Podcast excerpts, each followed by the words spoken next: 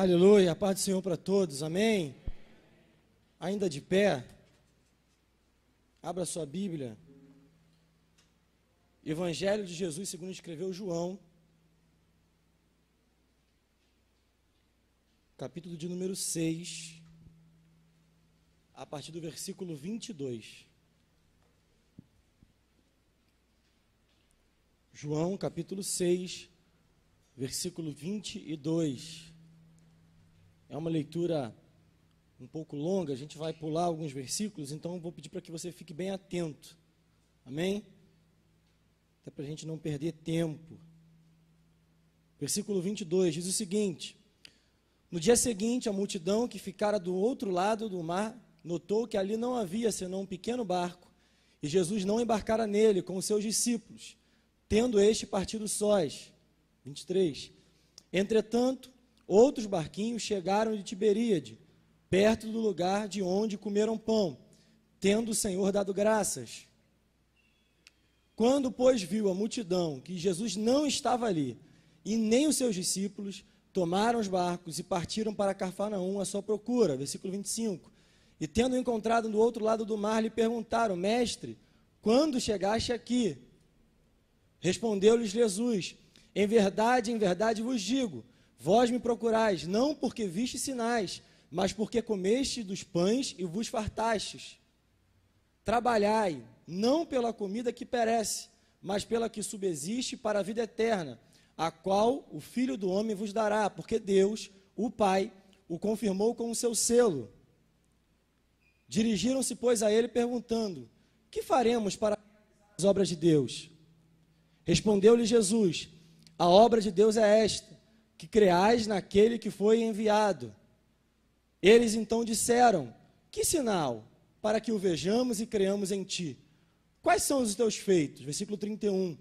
Nossos pais comeram um maná no deserto, como está escrito: Deu-lhes a comer do pão do céu. Versículo 32. Replicou Jesus, em ver... Jesus disse: Em verdade, em verdade vos digo: Não foi Moisés quem vos deu o pão do céu. O verdadeiro pão do céu é o meu Pai quem vos dá. Pula para o versículo, versículo 32, diz o seguinte: Porque o pão de Deus é o que desce do céu e dá vida ao mundo. Pula para o versículo 60. 60, 60. Muitos dos seus discípulos, tendo ouvido tais palavras, disseram: Duro é este discurso, quem o pode ouvir? Pula para o 66. Para a gente resumir. À vista disso, muitos dos seus discípulos abandonaram e já não andavam com ele. Então Jesus perguntou aos doze: Porventura, quereis também vós outros retirar-vos? Respondeu-lhe Simão Pedro: Senhor, para quem iremos? Tu tens a palavra da vida eterna.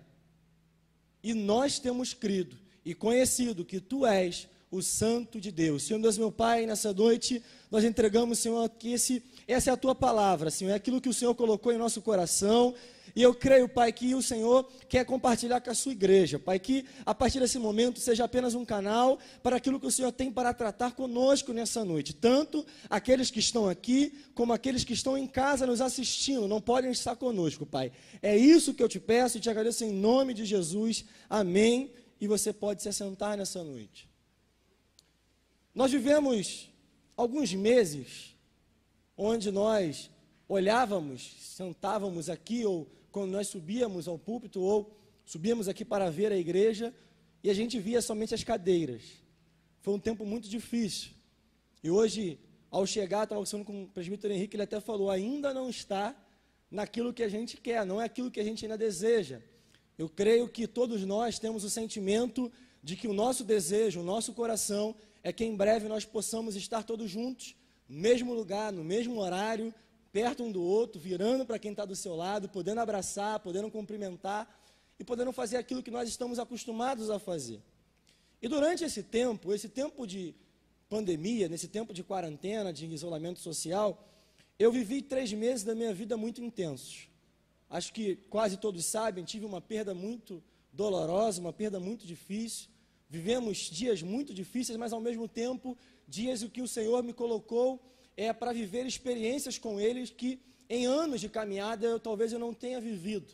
Nesses meses eu procurei ler a palavra, procurei ler outros livros, busquei a palavra do Senhor, talvez mais do que nunca antes na minha vida. E o Senhor colocou um desejo no meu coração que eu falei domingo, eu estava na El Shaddai, eu estava em outra congregação e eu falei sobre isso, falei para alguns amigos, que pelo menos por um tempo, há um desejo no meu coração de nós temos muitos livros, muitas histórias, muitos capítulos na Bíblia, muitos personagens, nós temos histórias diversas, mas o meu coração há um desejo de falar sobre aquilo que Jesus fez enquanto esteve na terra e esteve como homem. Então, no meu coração há um desejo de falar sobre os evangelhos até que o Senhor me mande fazer diferente. Então, nesses últimos meses, nesses tempos de pandemia, eu procurei ler os evangelhos algumas vezes. Eu procurei buscar a palavra de Deus, principalmente, sobretudo nos evangelhos. E eu ouvi de alguém semana passada, eu conversando com alguém, e alguém falava comigo sobre a necessidade do mundo de ouvir acerca de Jesus. E eu falei com algumas pessoas, eu falei ali na sede também na sexta-feira, que nós vivemos um tempo onde o mundo está cercado de expectativa. Nós estamos, todos os dias, acordamos com uma expectativa em nosso coração. O mundo ele está com uma expectativa muito grande. E se eu dissesse para você que hoje, no dia 24 de junho, nessa quarta-feira, a medicina, a ciência tivesse chegado a uma vacina que resolvesse o problema da doença, todos dariam glória a Deus o mundo estaria feliz. Mas eu, nesse tempo de pandemia, eu aprendi que, mesmo que isso aconteça, e vai ser muito bom quando acontecer, mas nós temos uma notícia que vai além da própria vacina, da própria cura dessa doença. Nós temos uma notícia que vai além da crise econômica acabar, da crise que nós estamos acabar, do isolamento social acabar. E eu comecei a entender que a notícia que o mundo precisa, a notícia que nós como igreja temos que nos levantar agora para falar, não é acerca daquilo que resolve o problema temporário. Nós estávamos aqui ontem falando com os adolescentes e no grupo dos adolescentes ontem estava falando sobre algo que foi noticiado e vocês talvez viram. Ontem muitas pessoas ficaram assustadas com uma chuva de gafanhotos. Quem viu isso?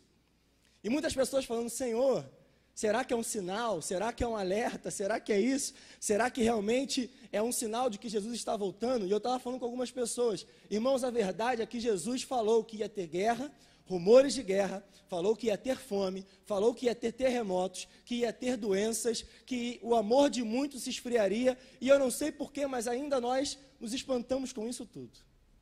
A verdade é que esse tempo é um tempo de responsabilidade para a igreja é um tempo de responsabilidade para nós cristãos. E eu conversando com alguém semana passada, nós estávamos falando exatamente isso. O mundo está sedento pela palavra de Deus. Então, irmãos, a notícia que o mundo está precisando, que nós precisamos compartilhar, é a notícia do Evangelho, que significa boas novas. Então é tempo de nós falarmos sobre Jesus, amém?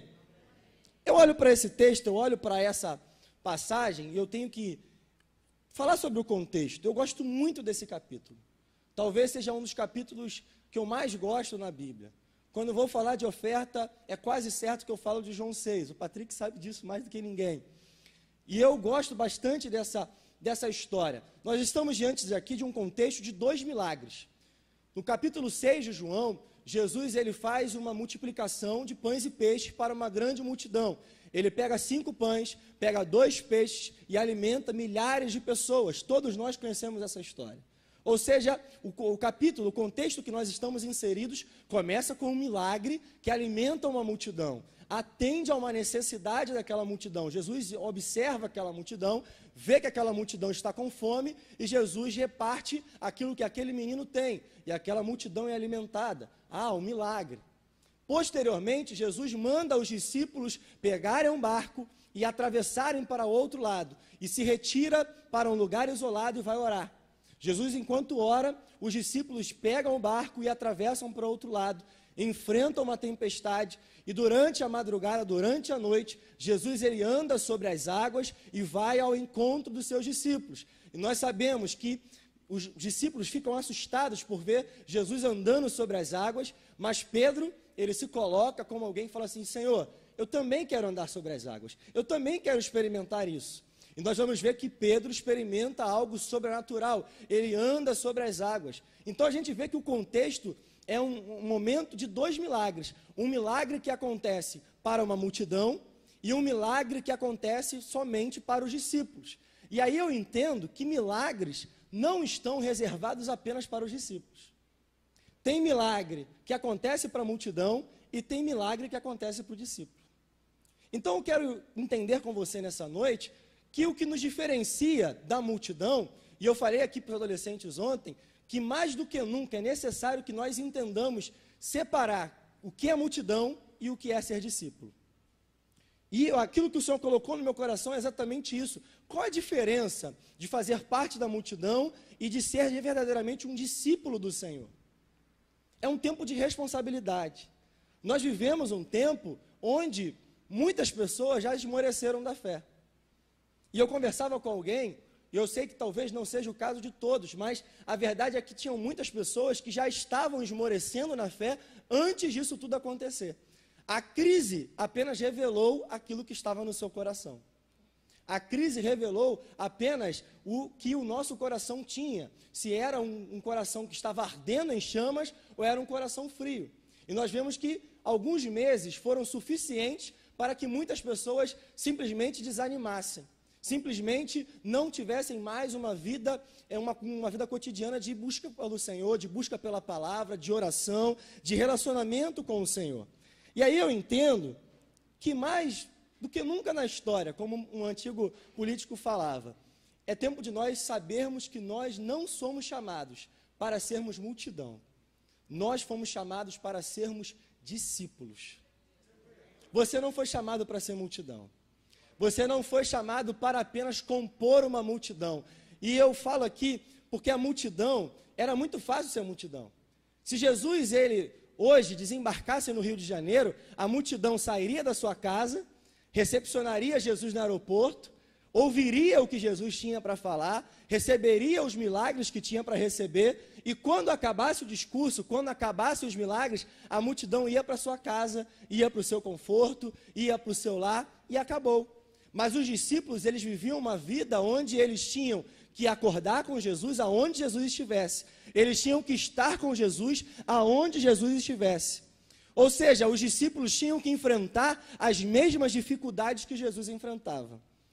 E aí eu entendo, mais do que nunca nesse tempo, que nós vamos experimentar algumas dificuldades. Eu não vim para desanimar ninguém, tá? Mas eu quero dizer que há um texto na Bíblia que fala que haviam duas casas.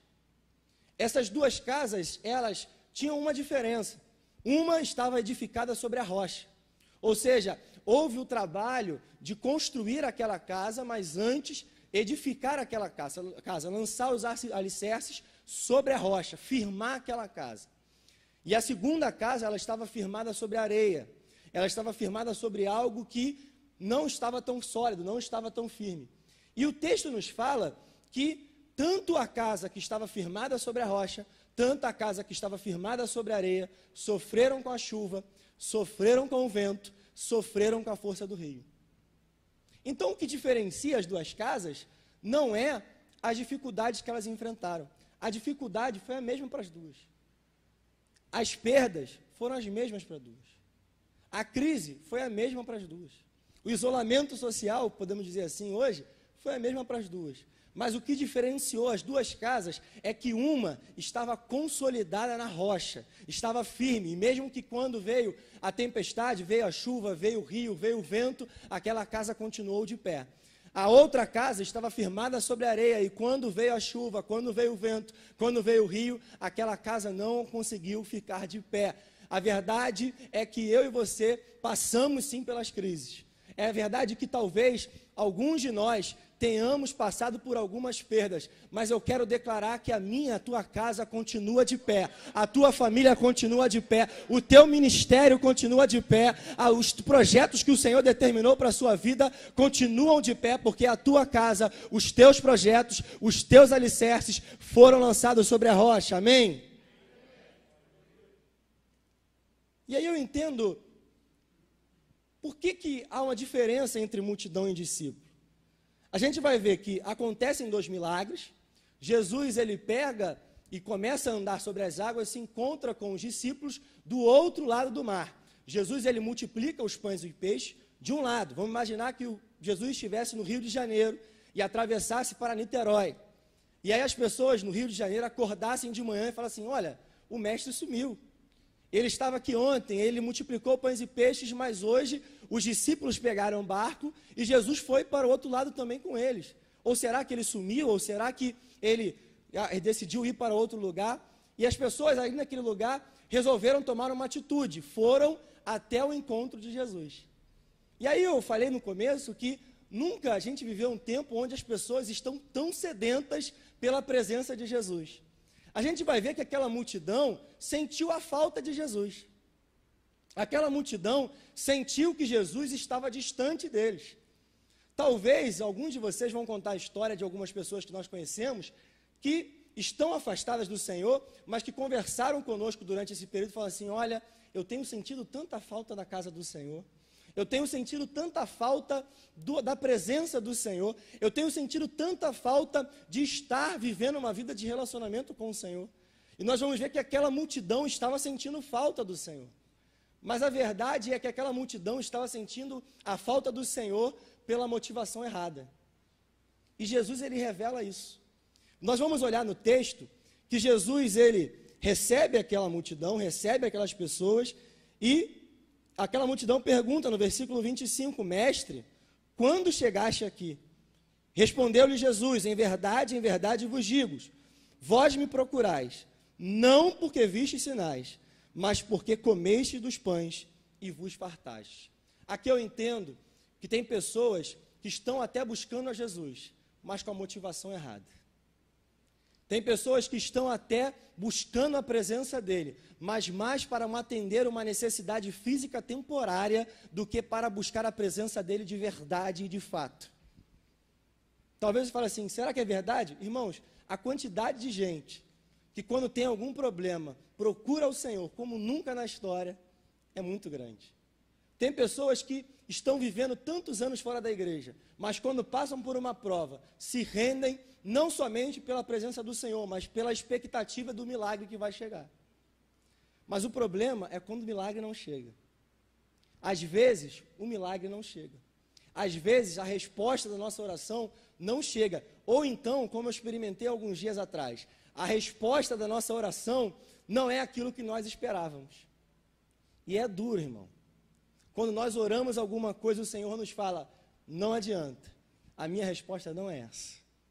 É duro quando nós oramos por alguma coisa, mas o Senhor nos fala: olha, eu sei que você está orando, eu sei que você está buscando, mas a resposta que eu tenho para essa oração não é aquela que você espera. Olha, eu acho que nunca na, na história do, do Evangelho da igreja, a gente vive num tempo onde as pessoas buscam tanto o Senhor por uma expectativa que elas têm. E eu tenho falado que o Evangelho ele não existe para atender a minha e a tua expectativa. Parece duro o discurso, e é isso que Jesus está falando aqui. Mas Jesus ele não está aqui hoje para atender aquilo que você quer, mas ele está aqui hoje para atender aquilo que você precisa. Porque nem sempre aquilo que nós precisamos é aquilo que de fato nós queremos. Jesus ele não tem compromisso com a tua expectativa, ele tem compromisso em atender a tua necessidade. E a tua necessidade, às vezes, não está de acordo com a nossa expectativa. A gente vai ver que dois discípulos, quando Jesus morre, eles simplesmente abandonam e voltam para Emaús, eles voltam para casa porque eles esperavam algo que não aconteceu. Eles falam: olha, nós esperávamos que ele fosse o salvador de Israel, fosse aquele que trouxesse a independência de Israel, mas não aconteceu, ele morreu, acabou o projeto. Mas Jesus estava do lado deles. Jesus estava caminhando com eles e eles não perceberam que era o mestre. Irmão, eu quero dizer nessa noite que você tem que parar de querer buscar aquilo que você está esperando e buscar aquilo que o Senhor tem para a sua vida, porque a palavra fala que os planos dele para a tua vida são infinitamente maiores daquilo que você projetou, daquilo que você sonhou e daquilo que você pensa.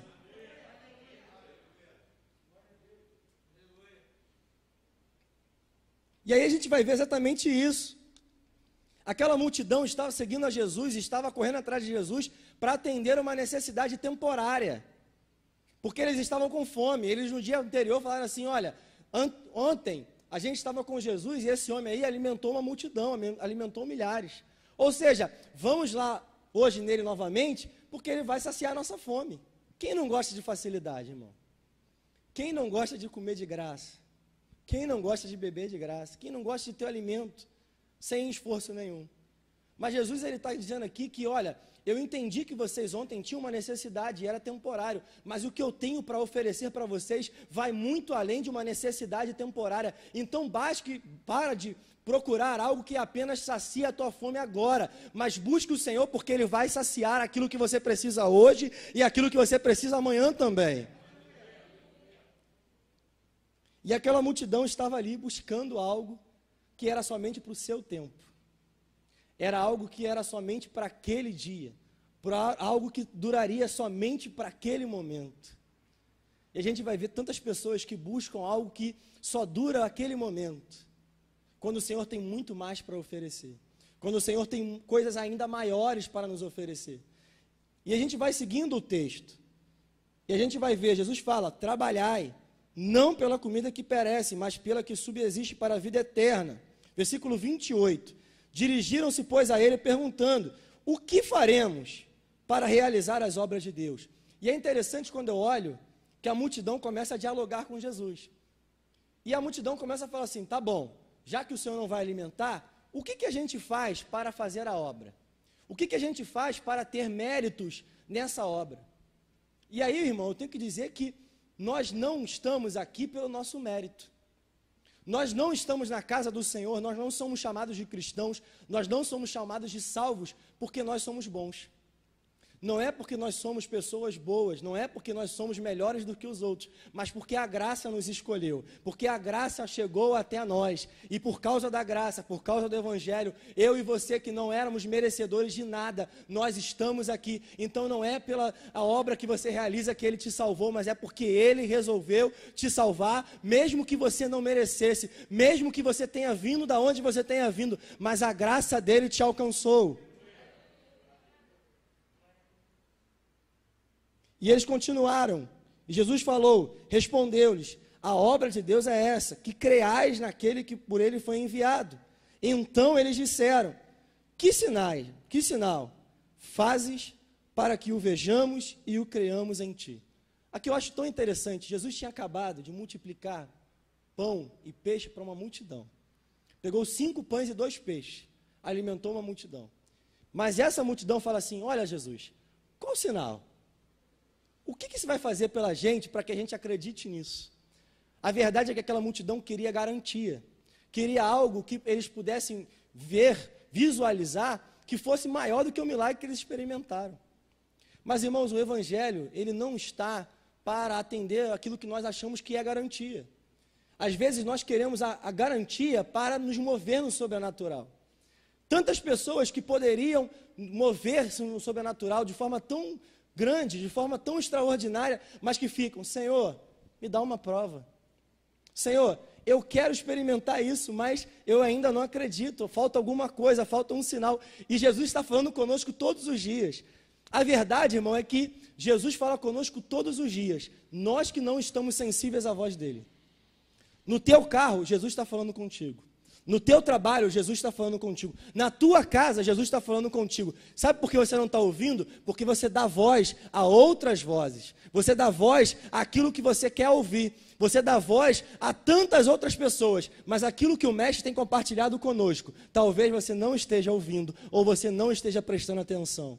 Deus ele fala conosco todos os dias. Deus está conosco todos os dias. Ele tem falado com você. Então pare de querer garantias. Se mova naquilo que o Senhor está determinando você se mover. Amém? Tanto que a gente vai ver que Jesus chama 12 discípulos para os, para os seguirem. E eu pergunto para vocês nessa noite: qual foi a garantia que ele deu àqueles discípulos? Qual foi o contrato que ele assinou? Qual foi o termo de compromisso que Jesus assinou com os discípulos? Nenhum. Ele apenas diz: siga-me.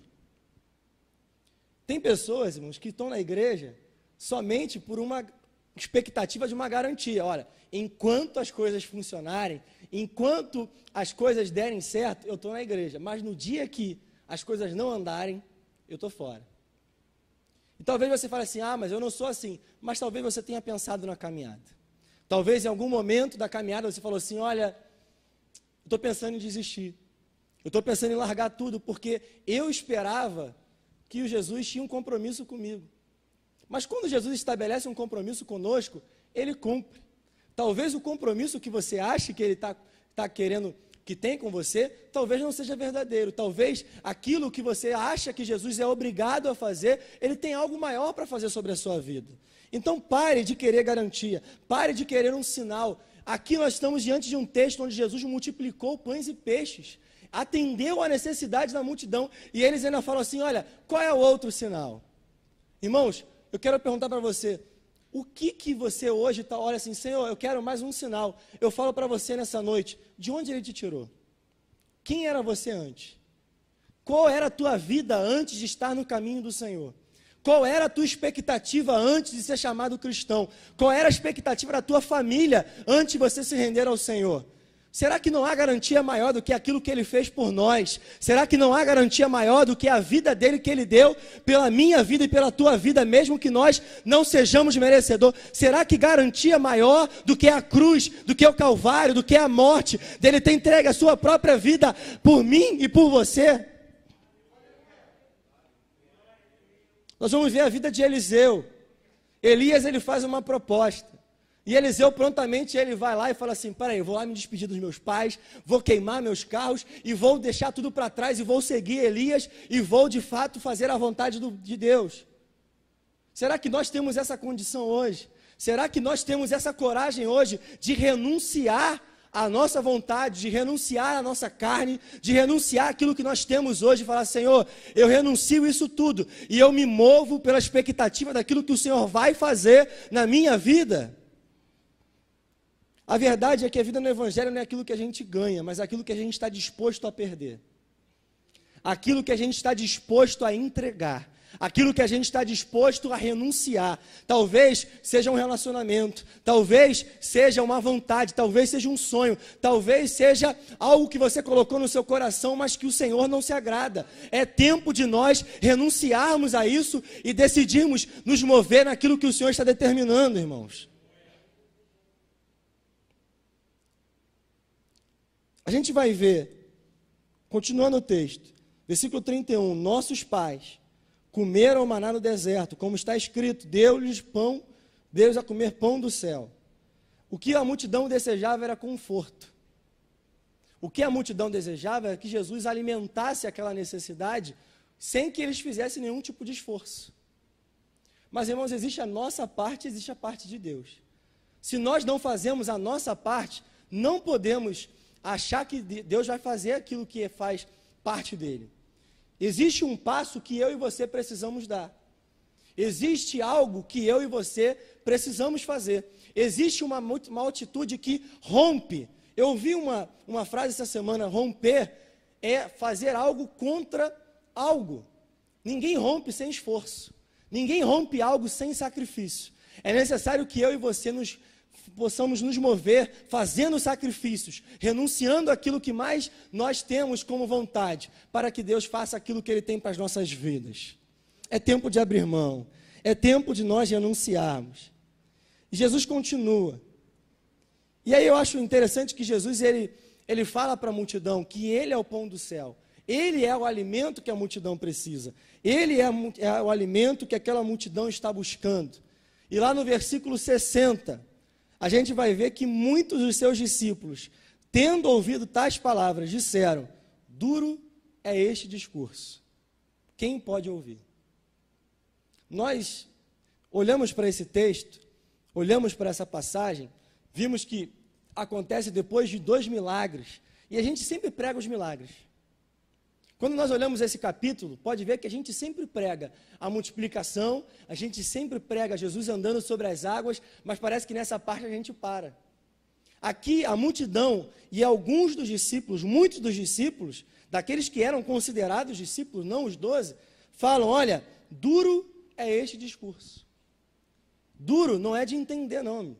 Duro é de você aceitar, é de você decidir aceitar esse discurso. Eles entenderam muito bem o que Jesus estava falando. A verdade é que o evangelho é simples, nós entendemos. A dificuldade está em nós decidirmos nos mover nele. Há uma música, uma música que você conhece que fala que é fácil demais. A gente que complica tudo, a verdade é essa. O, o discurso é duro? É duro, mas é fácil. Quem complica somos nós. E eles falam: olha, quem pode ouvir isso? Esse discurso é muito duro.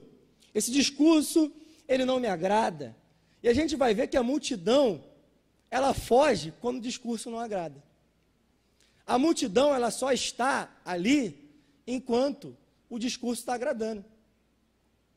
Enquanto Jesus tinha pão, tinha peixe, multidão estava ali. Quando Jesus agora começa a pregar algo que confronta, todo mundo vai embora. Aos nossos olhos, se nós estivéssemos na cena, talvez eu falar assim: Jesus, olha, essa pregação foi um fracasso. Na lógica humana, pastor Fabrício, tinha uma multidão ali, agora muita gente vai embora. Na nossa visão humana, a gente fala assim: aquela pregação de Jesus não foi tão boa, porque uma multidão foi embora. Mas a lógica dele não é a nossa lógica. Ele não está de olho em resultados, ele não está de olho em números, ele não está de em olho em dados estatísticos. O Senhor está de olho em transformar a vida de pessoas. Ele está disposto hoje a transformar a tua vida. É duro o discurso? É duro o discurso, mas para que você deixe de ser multidão e seja um discípulo, experimente o sobrenatural, é necessário que eu e você entendamos que é possível sim experimentar isso, é possível sim renunciar à nossa carne, é possível sim renunciar à nossa vontade, mas nos movermos naquilo que o Senhor determina para mim, para a tua vida. Jesus ele se encontra com um jovem rico. E vamos ver que aquele jovem rico ele tinha tudo de bom. Era um jovem obediente. Ele conhecia a palavra. Ele conhecia os preceitos bíblicos. Ele caminhava na fé, podemos dizer assim. E ele era rico. Mas quando Jesus fala para ele que faltava alguma coisa só, que era vender, a dar os seus bens aos pobres, esse jovem rico ele não consegue. Ele trava. Porque a verdade é que o amor que ele tinha pelo dinheiro era maior do que o amor que ele tinha por Deus. E sabe, se nós olharmos esse texto, nós vamos ver que aquele jovem rico parece que falou a mesma coisa para Jesus. Duro é esse discurso. Não dá para aceitar Jesus. A vida no Evangelho não é aquele lanche no McDonald's que você come. A vida no Evangelho não é o catálogo da Netflix. A vida no Evangelho não é a TV a cabo que você escolhe os canais. Hoje nós experimentamos um tempo onde quando nós queremos assistir algo, nós trocamos de canal. E quando não, não nos agrada, nós vamos para o Netflix, nós vamos para outras plataformas, vamos para o YouTube. Quando nós vamos lanchar em algum lugar, se algo não nos agrada, nós pedimos para tirar. Olha, tira o picles, tira a cebola, tira isso aqui. Por quê? Porque eu quero comer algo que me desejo, que eu desejo, que eu me agrado, que eu quero comer. Quando não me agrada, eu tiro. Eu peço para tirar. E a verdade é que tem muitas pessoas que querem viver uma vida no Evangelho hoje da mesma forma. Quando o alimento agrada, amém. Mas quando a palavra é de confronto, estou fora. Quando a palavra nos confronta, não, isso não. Mas o hambúrguer do McDonald's, ele pode ser até gostoso, irmão, mas ele não te alimenta.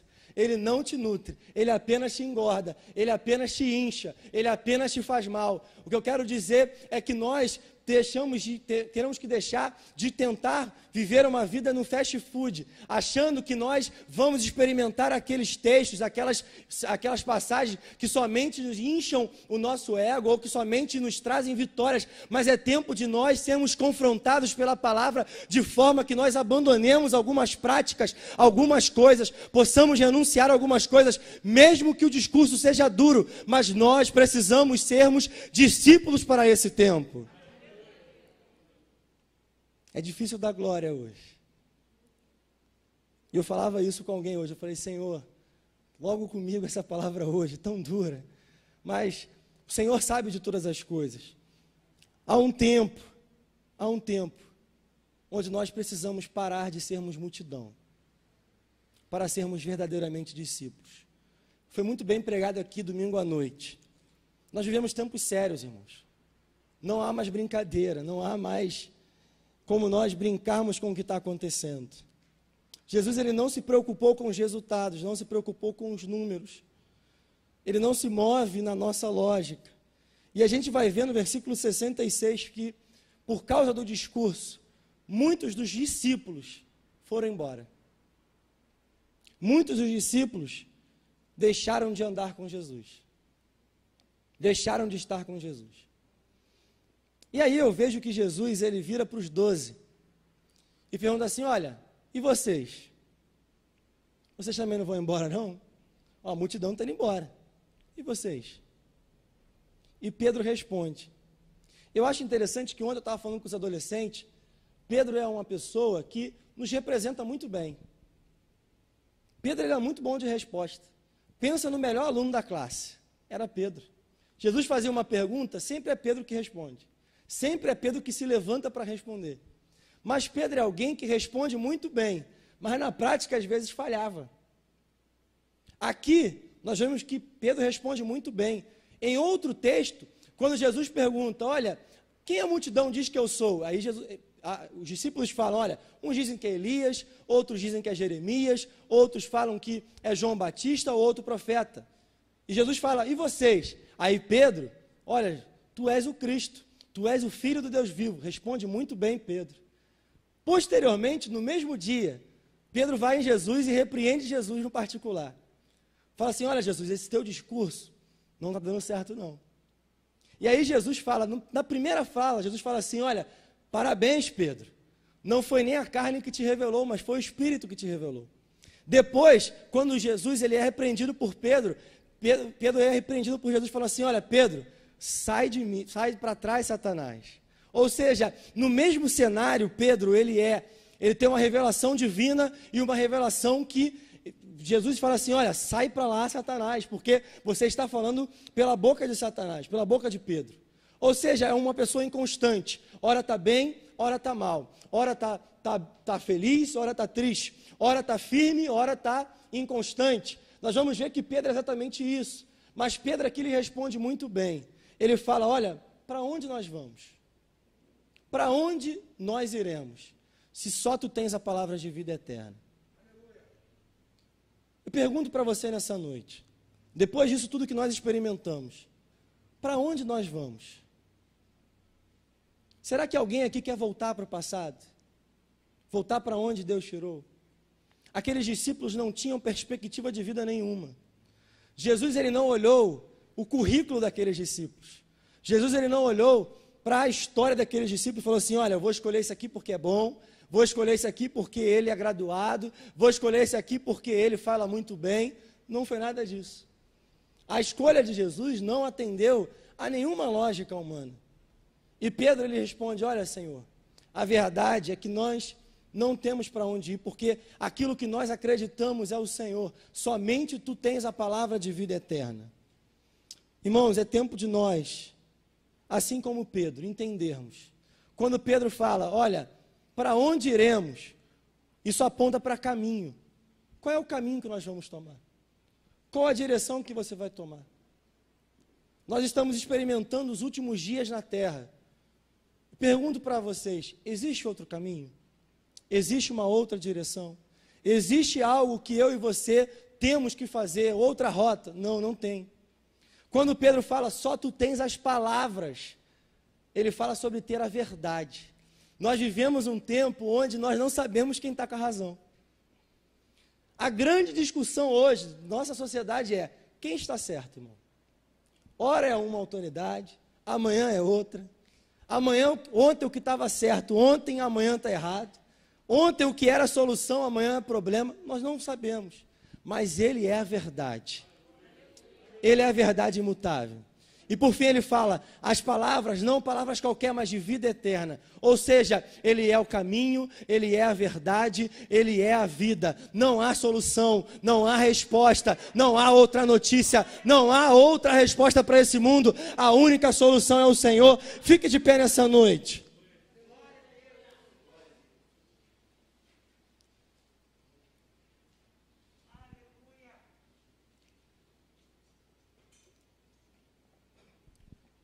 Nessa noite eu quero só orar pela tua vida. Nós já estamos bem avançados. É uma palavra de reflexão. Talvez você veio até aqui hoje com um problema. E você falou assim, Júnior, olha, eu vim para cá hoje e você não sabe da minha história. Ontem falando com os adolescentes aqui, e eu falando que uma das, para mim, a maior crise que nós podemos experimentar e que vemos tanta gente experimentando, é que quando Jesus ele vira para os discípulos e fala: Olha, quem é a multidão diz que eu sou. Eu até falei isso com os adolescentes aqui ontem. E a multidão fala o que eu já tinha falado. Uns dizem que é Elias, outros dizem que é Jeremias, outros dizem que é João Batista, ou um profeta. Ou seja, o que Jesus está mostrando aqui é que a multidão não sabe quem é ele. E eu até falei, foi um pouco duro com eles ontem, eu falei, existem três coisas que nos fazem entender que a multidão não sabe quem é Jesus. A primeira é porque, às vezes, a multidão não enxerga Jesus em nós. Eu li, eu botei uma frase até hoje no grupo dos adolescentes. O mundo não lê a Bíblia como nós lemos. O mundo, ele não busca a palavra como nós buscamos, mas observa a nossa vida. Observa a nossa conduta. Alguém uma vez falou que você, nós somos a Bíblia que o mundo lê. Então, a primeira coisa que a multidão não conhece Jesus é porque às vezes não enxerga Jesus em nós. A segunda coisa, e essa dói muito, é que às vezes nós não estamos falando de Jesus como deveríamos. Eu preguei recentemente na, no culto do almoço ali na sede. O capítulo 7 de Lucas fala sobre um sepultamento que estava para acontecer em Naim. Uma multidão estava saindo da cidade para fazer o sepultamento. Levava o jovem que era filho de uma viúva, o filho único de uma viúva. E Jesus ele foi com uma multidão. E ele se encontrou com essa multidão, ressuscitou aquele menino, e o texto vai falar que aquelas duas multidões se encontram, e a partir daquele momento todos foram possuídos de temor e passaram a falar de Jesus por toda a região. O que une as multidões não é visão política, irmão. O que é o nosso assunto não é a política. O nosso assunto nas redes sociais não é ficar brigando se A ou B que presta, não é, irmão. O que a multidão está precisando saber lá fora é de Jesus.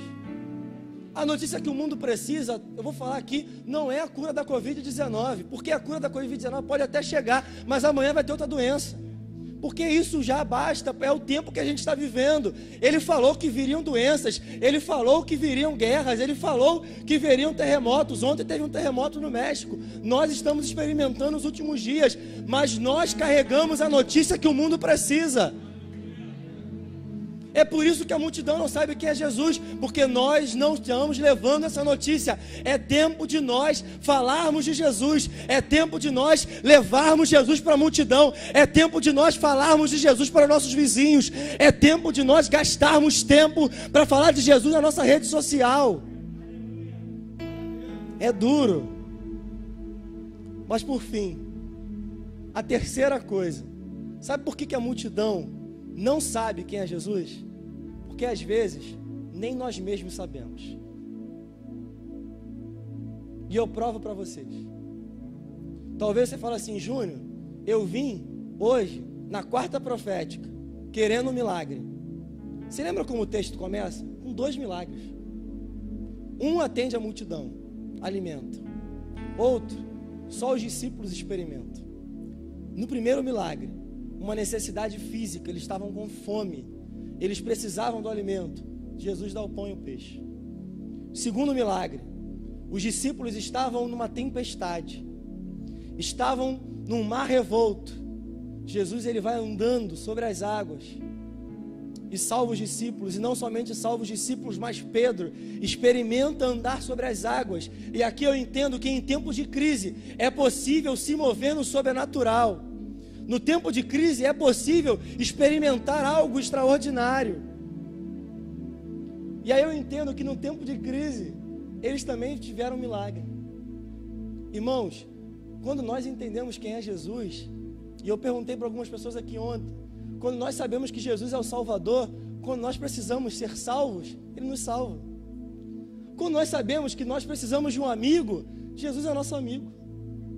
Quando nós precisamos de consolo, Jesus é nosso consolador.